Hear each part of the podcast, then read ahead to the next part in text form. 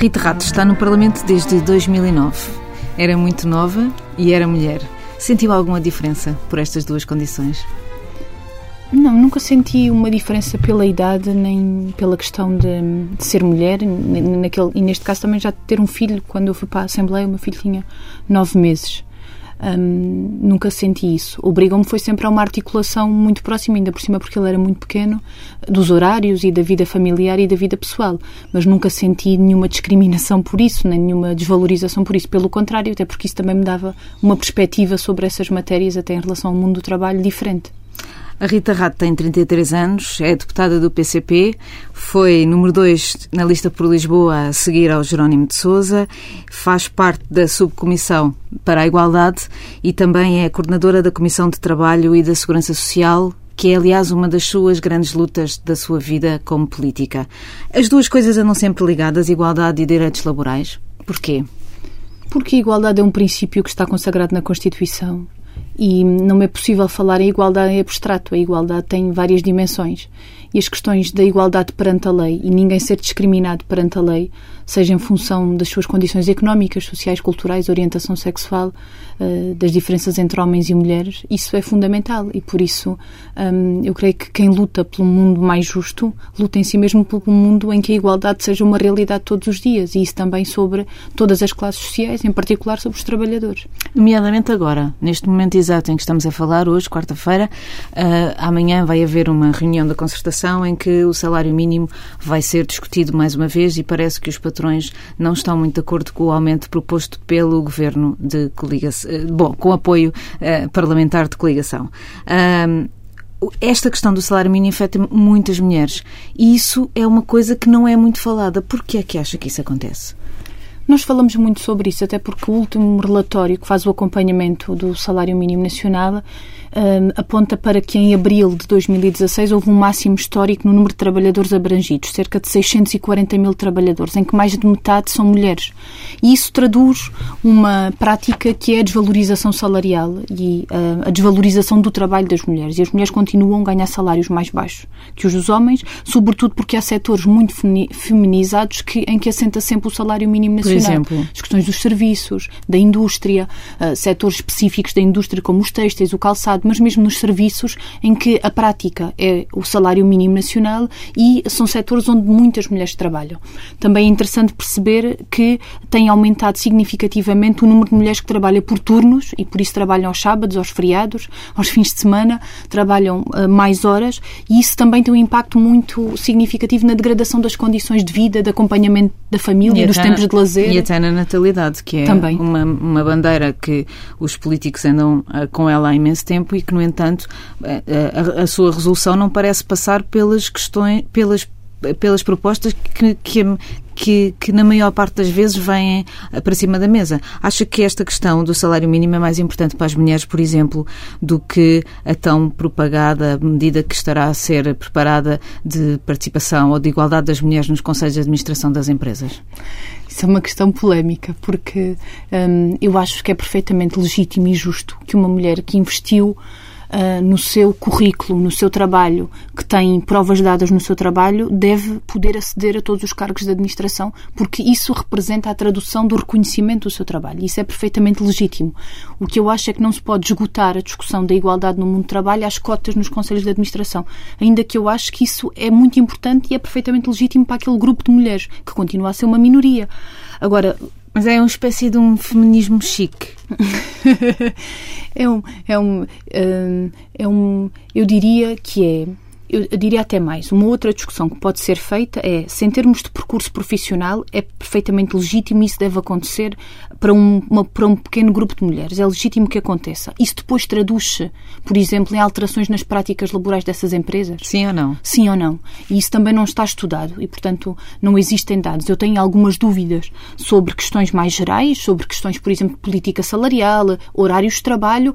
Depois pode haver medidas, mais ou menos, uh, diria, um, com efeitos muito mais limitados que podem ser feitos. Há uma situação que é um, particularmente uh, reveladora disto. A empresa, uma das empresas que ganham um prémio que é atribuído pela CIT e pela SIG, que é Igualdade e Qualidade, foi um grupo económico na área da grande distribuição, uma multinacional, que um, apresentou um parecer, apresentou uma providência cautelar a um parecer da CIT sobre um, a organização do tempo de trabalho. Houve uma trabalhadora desse grupo, desse, dessa cadeia de supermercados, que recorreu para a CIT, porque a CIT tem o poder de dar um parecer Sim. vinculativo sobre várias matérias, desde as quais despedimento de grávidas e organização do horário de trabalho, e ela dizia que, por força de, uh, do companheiro também ter um horário sem ser uh, um, definido e regular, ela precisava de ter um horário fixo para poder acompanhar o filho.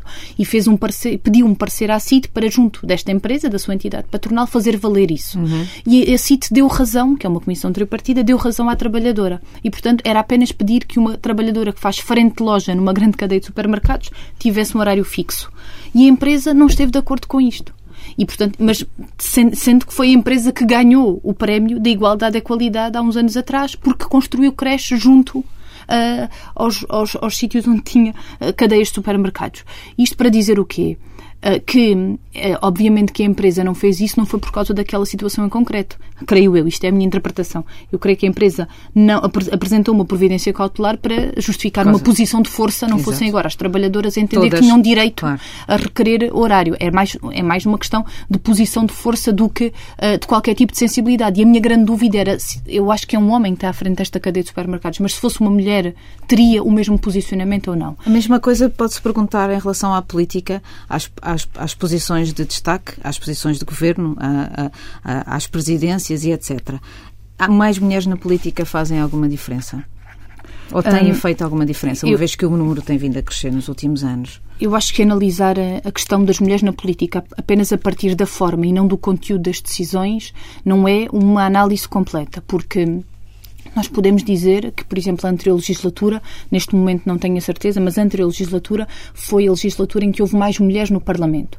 No entanto, com mais mulheres no Parlamento, foram tomadas decisões por mulheres contra direitos da maioria das mulheres. Foi revertida a lei de interrupção voluntária da gravidez, foi aumentado o horário de trabalho na administração pública, onde a maioria dos trabalhadores na administração pública são mulheres, onde esta medida ia ter um impacto particularmente grave sobre a vida das mulheres e até foi uma decisão que foi tomada por uma mulher que era ministra na altura, que era a ministra de Estado e das Finanças, que tomou uma decisão sobre isto.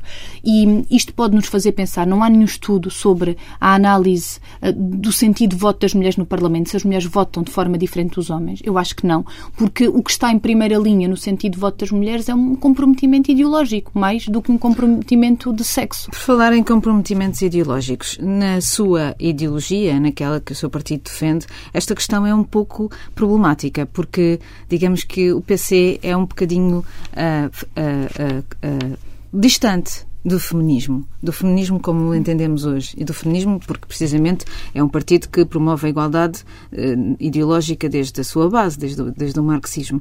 Como é que isso se traduz na sua vida e na sua vida pessoal e política? Ser, ser mulher é, é, é, foi determinante na entrada do partido, na vida do partido? Teve alguma influência? E qual é a importância que isso tem na sua carreira como deputada dentro do partido? Eu acho que, que, o, que o PCP sempre, eh, desde a origem do PCP em 1921 até aos dias de hoje, sempre teve por, por via da participação das mulheres. E as mulheres comunistas tiveram, inclusivamente na fase eh, da clandestinidade, uma importância muito significativa na coesão e na unidade do partido. Sempre na retaguarda nem sempre na retaguarda. Um, aliás, há um, um livro uh, do, do pseudónimo Manel Tiago, que é o Até Amanhã Camaradas, em que mostra que, uh, por força até de uma circunstância histórica da prisão de muitos dirigentes, as mulheres tiveram que assumir o trabalho de direção no terreno, nas organizações e na frente da luta. E, portanto, uh, eu creio que essa afirmação de que nós lidamos mal com o feminismo é contraditória até aos nossos princípios, porque nós somos marxistas, mas somos feministas. E, por sermos marxistas, somos feministas, porque não é possível separar a luta das mulheres de uma luta mais geral por um país de progresso e de justiça social. E, portanto, obviamente... Mas quando... se há igualdade, depois não é importante marcar a diferença. Não, é importante marcar a diferença. E nós, em vários momentos históricos da vida do partido, assumimos isso. As questões, por exemplo, relacionadas com os direitos sexuais e reprodutivos, com as questões da interrupção voluntária da gravidez, da importância da lei do divórcio e do impacto que isto tinha nas mulheres, historicamente, isto uh, significou sempre uma posição de reflexão e de proposta política do PCP. Uh, e por isso um, eu diria que não é possível separar uma coisa de outra. Até porque, por exemplo, nós votamos contra a lei da paridade e neste momento somos o partido que tem mais autarquias com mulheres que são presidentes e somos o partido que tem mais deputadas na Assembleia da República em função, uh, em comparação com o número total de deputados, mesmo tendo sido contra a lei da paridade. Porque nós sempre reconhecemos a importância do trabalho das mulheres, da sua especificidade, das especificidades da sua luta, porque a luta das mulheres tem uma dimensão de classe, mas também tem uma dimensão que tem a ver com a sua condição feminina. E há lutas que têm pontos de convergência, a lei pela interrupção voluntária da gravidez, junto a mulheres de várias classes sociais. A luta contra a violência doméstica, hoje assinala-se, aliás, amanhã assinala-se o Dia Internacional de Erradicação de todas as formas de violência contra as mulheres.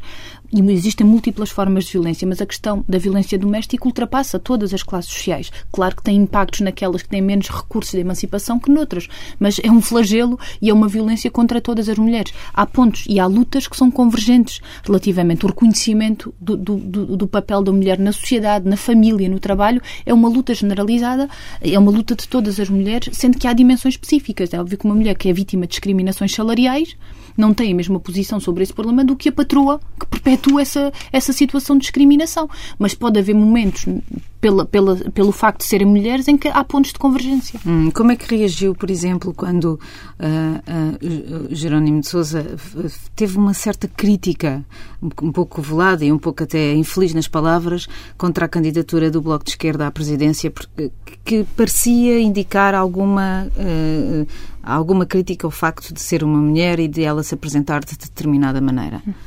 Eh, foi difícil para si? Não, eu estava lá até no dia, porque foi, porque se me recordo bem, foi, foi no dia das, das eleições presidenciais e eu, por exemplo, não é? Eh, eu não percebi a intervenção dele nesse sentido, porque descontextualizado pode dar, um, pode dar essa ideia, mas uh, ele disse candidatos e candidatas, e até porque é conhecido por todos que uh, nós tivemos já candidatos, até num processo eleitoral ao Parlamento Europeu, que a mesma candidata do Bloco de Esquerda era candidato e o nosso candidato era o João Ferreira, que também tem. Um, muitas vezes é apontado como tendo uh, bom, boa, bom ar. Bom, bom, ar, diríamos assim, por muitas mulheres e por muitos homens, e, e, o Jerónimo disse isso nesse sentido. Eu não entendi isso, ainda mais porque eu também conheço o Jerónimo há muitos anos, e de facto, se há pessoa que eu não considero de todo machista, é o Jerónimo.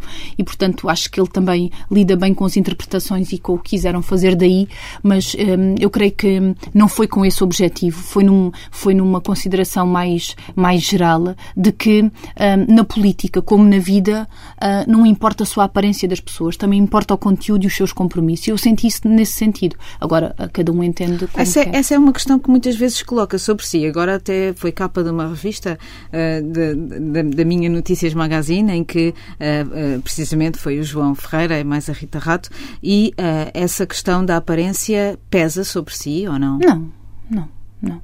não. Acho que. Um, por força de, de, das tarefas em que estamos, o João no Parlamento Europeu, eu na Assembleia da República, pode haver mais visibilidade mediática sobre o nosso trabalho. Mas o PCP vive do trabalho de centenas e de milhares de militantes com uh, tarefas diferenciadas, mas que dão um contributo fundamental para o trabalho coletivo. Nós assentamos muito o nosso trabalho no trabalho coletivo. Isso também nos dá uma grande, uma grande segurança, porque contribuímos com a nossa perspectiva pessoal, com a nossa reflexão e com a nossa análise pessoal, mas enquadrada numa reflexão coletiva e num conjunto de contributos que nos permitem também ir mais além na análise que fazemos. Essa, essa, essa entrada na política foi muito cedo, foi, foi na faculdade, foi antes disso até no, no, no liceu uh, e depois a entrada no Parlamento também foi um bocadinho precoce, ou seja, 25 anos, julgo eu, uhum, certo? 25, 26. 25, sim. Pronto. Como é que foi essa, esse convite? Como é que foi esse repto lançado e como é que a Rita o aceitou? Pestanejou, não pestanejou? Teve uhum. dúvidas? Achava-se ainda um pouco imberbe? Como é que foi? Eu já tinha um filho, portanto já, já, a vida já me tinha posto à prova várias vezes. Uh, o que eu acho é que uh, quando surgiu a possibilidade de eu integrar a lista por Lisboa foi num quadro em que a importância do rejuvenescimento do partido no geral e no grupo parlamentar tinha vindo a ser assumido já pelo PCP. E, portanto, já havia outros deputados mais jovens no Parlamento, muitos, aliás. Um, ah, Estou-me a lembrar pelo menos quatro deputados já muito abaixo dos 40 anos que integravam um, o grupo parlamentar do PCP. Veio o convite, até porque eu na altura ainda era da Juventude Comunista Portuguesa e isso também poderia ser importante levar à Assembleia da República uh, as questões concretas sobre os problemas da juventude e soluções para resolver os problemas da juventude. E foi nesse quadro que surgiu.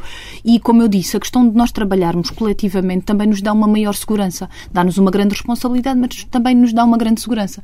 E óbvio que ponderei e tive que refletir bem sobre o que me estava a ser proposto, mas como nós temos esta forma de trabalhar e a vida também nos põe à prova tantas vezes, entendi isso como mais uma tarefa. Mas ainda uh, se sentia um bocadinho como aquela menina de Estremoz, um pouco estranha na cidade, que chega ao Parlamento para ser deputada? Não, porque eu já vivia cá desde 2001. Eu até, essa é uma outra discussão, porque eh, outro dia dava por mim a pensar que já vivo quase há tantos anos em Lisboa como aqueles que vivia em Estremoz. Eu gosto muito da minha terra e gostava muito do estilo de vida que tinha lá.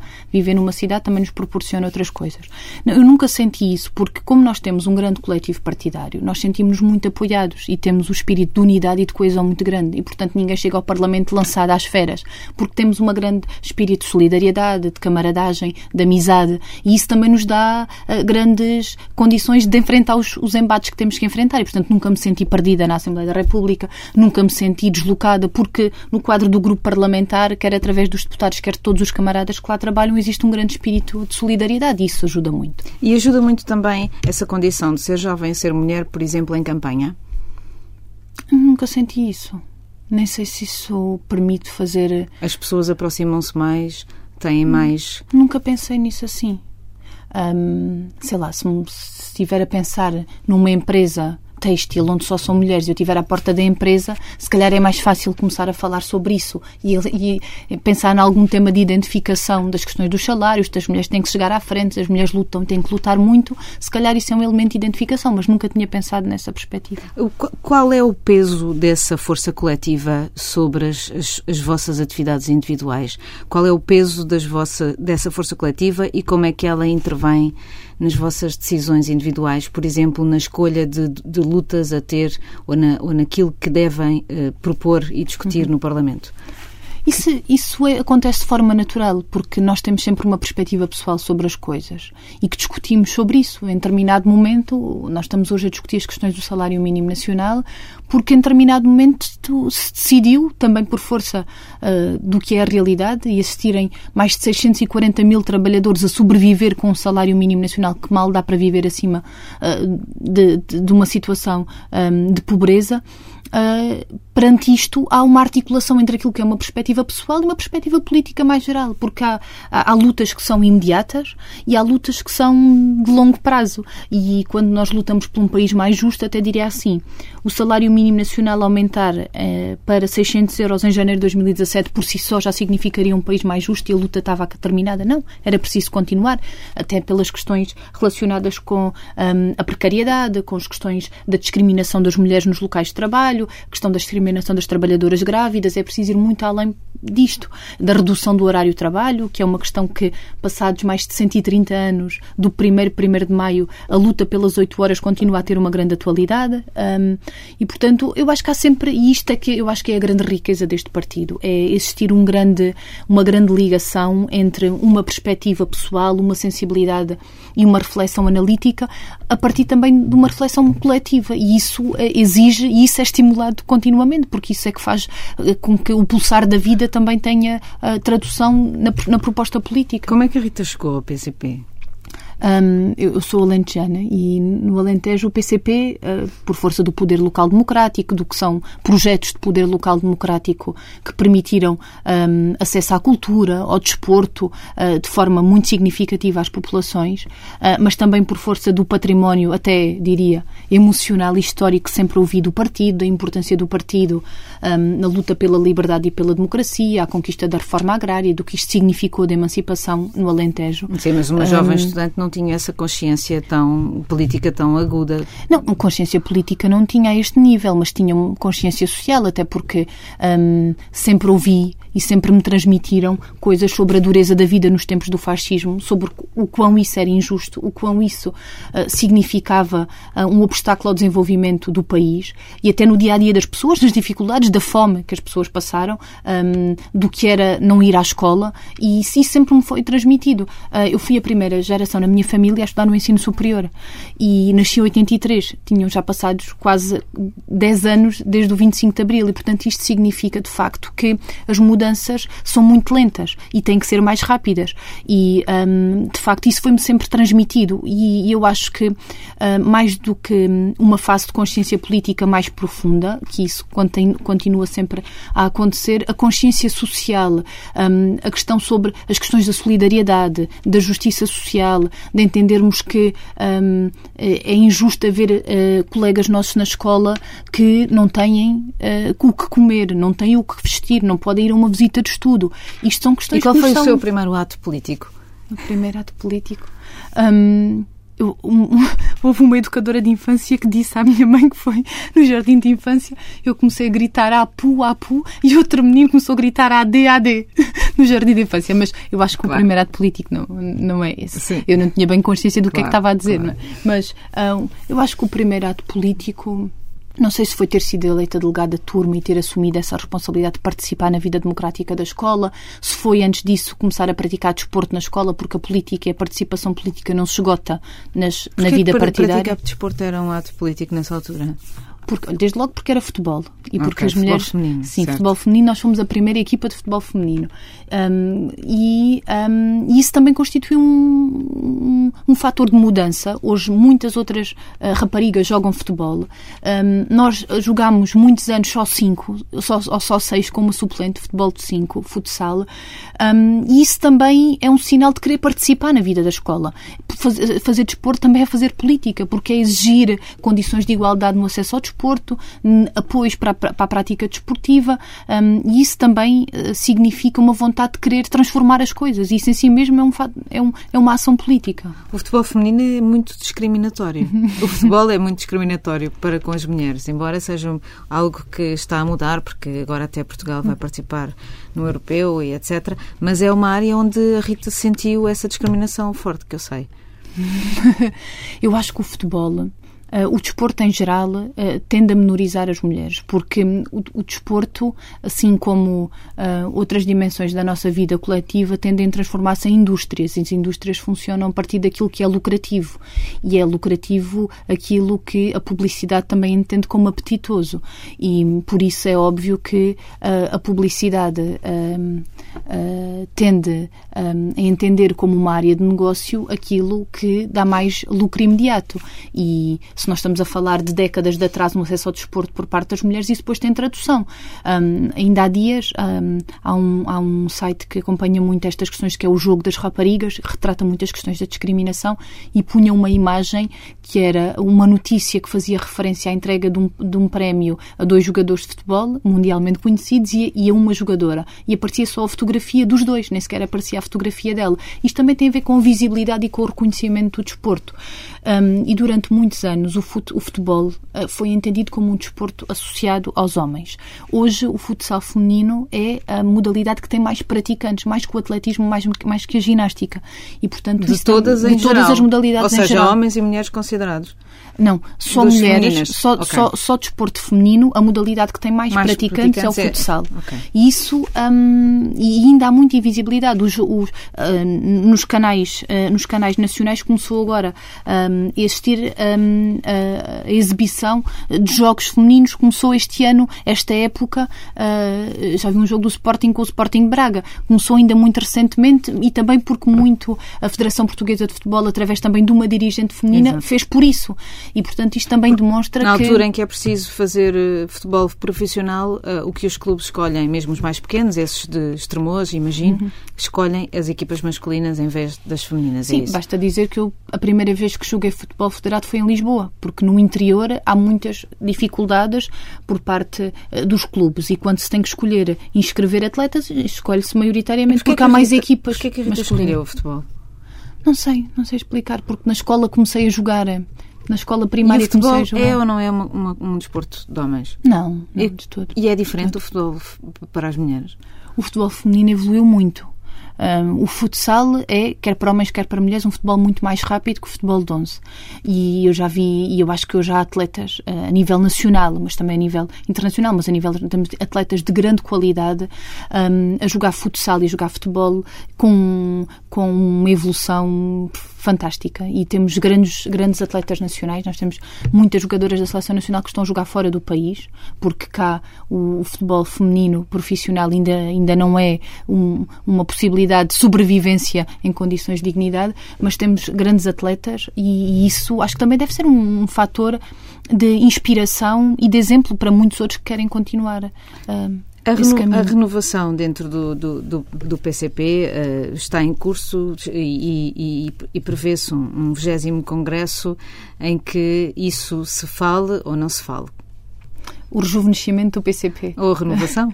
Eu gosto mais do rejuvenescimento. Não é a mesma uh, coisa. Pois não, mas um, renova, pode haver renovação sem, sem haver rejuvenescimento. E, e o contrário E também. pode haver rejuvenescimento sem haver renovação. Eu acho que é possível haver as duas coisas e o PCP um, entendeu isso sempre como muito importante e não foi deste Congresso. Aliás, este Congresso provavelmente traduz já essa decisão política da importância do rejuvenescimento porque hum, este partido sempre conseguiu um, caldear muito a experiência entre dirigentes e militantes que tiveram experiências, por exemplo, de clandestinidade e uh, militantes que vieram ao partido a seguir ao 25 de Abril e nunca tiveram essa experiência.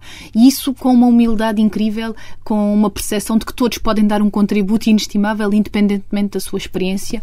E uh, hoje, provavelmente, um, há, há, há muitos militantes que vão ao Congresso deste partido que nasceram nasceram depois do 25 de Abril e que muitos nasceram até já depois da década de 90. Ah, e outra marco que é, que é a queda do muro, não é? Em Sim. que há um gap no partido que é há muita gente que sai nessa altura em, em achar que o partido ia acabar uhum. e que não fazia sentido. Portanto, tinha deixado de haver dois blocos e o partido deixava de fazer sentido. A Rita faz parte da geração seguinte. Aqui uhum. entra no partido com um novo olhar. Uhum. É, é, é, um novo olhar que não está marcado por, essa, por, uhum. essa, por esse uhum. facto da queda. Sim, eu acabo por entrar em 2000, 2001 e quando foi a, queda do muro eu ainda era muito pequenina e, portanto, uh, quanto mais uh, não fosse, uh, quando eu comecei a ter consciência social e a perceber que essa consciência social não podia ficar apenas na consciência e tinha que ser a ação para ter algum efeito prático, encontrei no partido e, em primeiro lugar, na Juventude Comunista Portuguesa, um instrumento fundamental para isso. Muitos Ou dos seja... seus colegas, tanto do, do partido, os mais novos, esses tais que correspondem a essa reju rejuvenescimento e os, e os, e os colegas da, da, bancada, que é a mais jovem de todas, acho que tem uhum. metade, não é? Abaixo dos 40 anos, uh, fazem parte dessa geração que não uhum. viveu nem a clandestinidade nem a queda do muro. Uhum. Que importância é que, isso te, é que isso tem dentro do próprio partido? É preciso estar-lhes sempre a lembrar que estas duas coisas aconteceram ou não? Não, acho que isso é natural, até porque isso faz parte da nossa análise histórica, faz parte da nossa um, da análise sobre o mundo em que vivemos, que é, é incontornável fazer leituras de retrospectivas e, e, e leituras do presente. Um, agora, o que eu acho é que em todos os momentos na vida do partido há de haver militantes que viveram determinados momentos e outros. Há militantes que viveram a Segunda Guerra Mundial e há, momentos, há militantes que não viveram. E, portanto, isso também faz parte de um percurso histórico. Este partido, uh, que foi fundado em 1921, é, é um partido que, que, resistiu a 48 anos de fascismo. E, um, às vezes, pensando sobre isso, eu acho que nós também temos que ter a percepção de que nós integramos uma etapa da fase da luta histórica dos povos e do nosso país. E, portanto, nós, num determinado momento histórico, damos um determinado contributo. Isso pode ser importante e contribui para aquele momento, sem dúvida, e pode determinar o rumo eh, que vem, que daí vai advir. Mas nós somos parte de um processo uh, e, portanto, uh, num determinado momento histórico temos a oportunidade e o privilégio de viver determinados acontecimentos. Se houvesse assim uma marca histórica que a, que a Rita quisesse uh, ser, apropriar-se dela, ser que fosse a sua marca histórica, qual seria? A minha marca histórica. Eu acho que hum, quando, quando saí do Estremoz e vim estudar para o ensino superior para Lisboa, isso obrigou-nos, obriga-nos, não é? Sobretudo, não há assim hum, não há assim um outro momento que signifique uma mudança na minha vida pessoal tão profunda, não é? Que tive que mudar de cidade, que tive que mudar de, de rotinas e, portanto, de certa forma, isso constitui um momento que, até de forma mais ou menos irónica, coincide com a entrada no PCP. E é óbvio que eu hoje também sou a pessoa que sou e, em grande parte, devo ao meu partido, porque isso também nos dá uma grande perspectiva uh, e, e, instrumentos de análise e de reflexão que, se eu não fosse hoje militante do PCP, não tinha tido um conjunto de experiências muito alargado, nem tinha tido acesso a um conjunto de reflexão uhum. que tenho hoje. E, portanto, um, há um poema do Neruda muito bonito que é uh, ao meu partido. E eu não o consigo reproduzir, mas o espírito, de facto, significa isto. E, sobretudo, quando hoje nós vivemos tempos em que há muitas pessoas que acham que os partidos são todos iguais, que a política é uma coisa negativa, eu tenho uma experiência exatamente contrária, de que o meu partido e de que a experiência que me proporcionou foi decisiva na minha vida, na minha forma de estar. E isso é uma grande, é uma grande gratidão que eu tenho para com o meu partido. Como é que vê o facto de, de, haver cada vez menos votantes no partido estas últimas eleições e apesar de, de, o PCP hoje estar numa posição que nunca esteve, que é de poder determinar qual é o curso da política que, que, que, opera na realidade, que é apoiante de um governo, uh, foi o, foi o, foram as eleições com menos participação para o lado do PCP. Isso não é um pouco desmotivador? Não, o PCP nas últimas eleições aumentou o número de votos e aumentou o número de deputados, inclusivamente. Aumentou a posição, diminuiu a posição relativa em relação Porque aos outros. Tem a, ver, tem a ver com a distribuição dos mandatos na Assembleia da República. Mas, independentemente disso, aumentámos o número de deputados, porque aumentámos mais um deputado eleito pelo Porto, pelo, pelo ciclo eleitoral do Porto, e aumentámos também o número de votos. E, sobretudo, quando nós fazemos uma campanha, um trabalho que um, é muito um trabalho de formiguinha, nós costumamos dizer isso. É um trabalho que vive muito das, do trabalho das organizações regionais, do contacto com a realidade de cada distrito, com o acompanhamento muito próximo que fazemos das coisas, que tem que ter uma ligação com as questões mais gerais, mas que é inseparável desse caminho. E, portanto, este trabalho às vezes demora a ter frutos, porque as lutas não se fazem de um dia para o outro, demoram tempo uh, a ser construídas. E, e, esses resultados também revelam isso. Há, é óbvio que há matérias que nós podemos e devemos sempre melhorar, uh, mas eu acho que me sinto, eu sinto-me descansada quanto ao nosso trabalho relativamente à proximidade com os eleitores. Nunca senti um problema me dizerem que os, os deputados e os políticos em geral estão afastados da vida das pessoas, muito pelo contrário.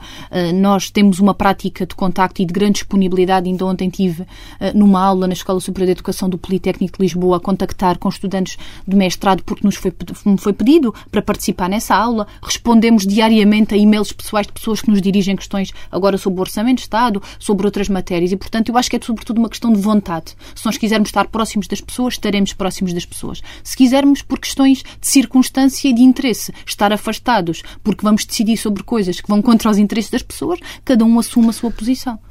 Era possível uma uma, uma, uma substituta de, de Jerónimo de Souza? Eu acho que sim, eu acho que, era, eu acho que há muitas Era mulheres... interessante? Eu acho que sim. Era uma mudança que... radical? Não, acho que não acho que não era uma mudança radical. Ah, eu acho que o PCP teve a primeira candidata ao Parlamento Europeu, a deputada Hilda Figueiredo, foi, ainda nenhum partido falava disso, a primeira mulher era a cabeça de lista. Ah, tivemos ah, num distrito, por exemplo, como o de Braga, a primeira candidata do PCP é uma mulher. e, portanto, eu acho que isso o PCP sempre valorizou como natural a participação das mulheres na vida do partido e, não como uma coisa imposta. Nós, com a, com a lei da paridade, chegámos ao ponto de haver listas em que tivemos que tirar mulheres, porque tínhamos quatro mulheres nos, nos quatro primeiros lugares e a lei da paridade não permite isso. E, portanto, eh, não é um exercício um, eh, que nos imponham. Isso faz parte da nossa prática. Uh, eu acho que pode, pode haver sempre coisas diferentes, mas independente de ser, independentemente de ser uma mulher ou um homem. Um, porque um, é óbvio que há sempre estilos. Há não, sempre... É não é aquilo que agora se costuma chamar um teto de vidro. Não, eu acho que não há um teto de vidro. Acho que obriga a uma grande disponibilidade uh, pessoal e uma grande capacidade para perceber uh, que muitas vezes o tempo que temos para estar com a nossa família, uh, os tempos, tempos de lazer, têm que ser um, ehm, prejudicados porque há um compromisso maior com o partido e um, o secretário-geral do PCP tem um, também um papel de grande ligação às organizações e à vida do partido e não apenas quando há eleições, porque a nossa prática, a nossa forma de estar é contínua e, portanto, não vive apenas dos momentos eleitorais aí conhece outra intensidade, mas a agenda do secretário-geral do PCP é, vai muito para lá um, da importância dada por outros partidos apenas aos, aos momentos eleitorais. É politicamente incorreto dizer qual é que seria a sua maior ambição política? Não tenho grande ambição. A grande ambição política era eu sentir que o meu, o, o meu contributo enquanto deputada do PCP, enquanto militante comunista, se teria traduzido na melhoria das condições de vida do povo português. E isso é, acho eu, que é o maior contributo que eu posso dar, é achar que o meu trabalho tem utilidade. E eu acho que o meu trabalho tem utilidade como tem o do meu partido em geral, porque este país não seria o país que é se este partido não existisse.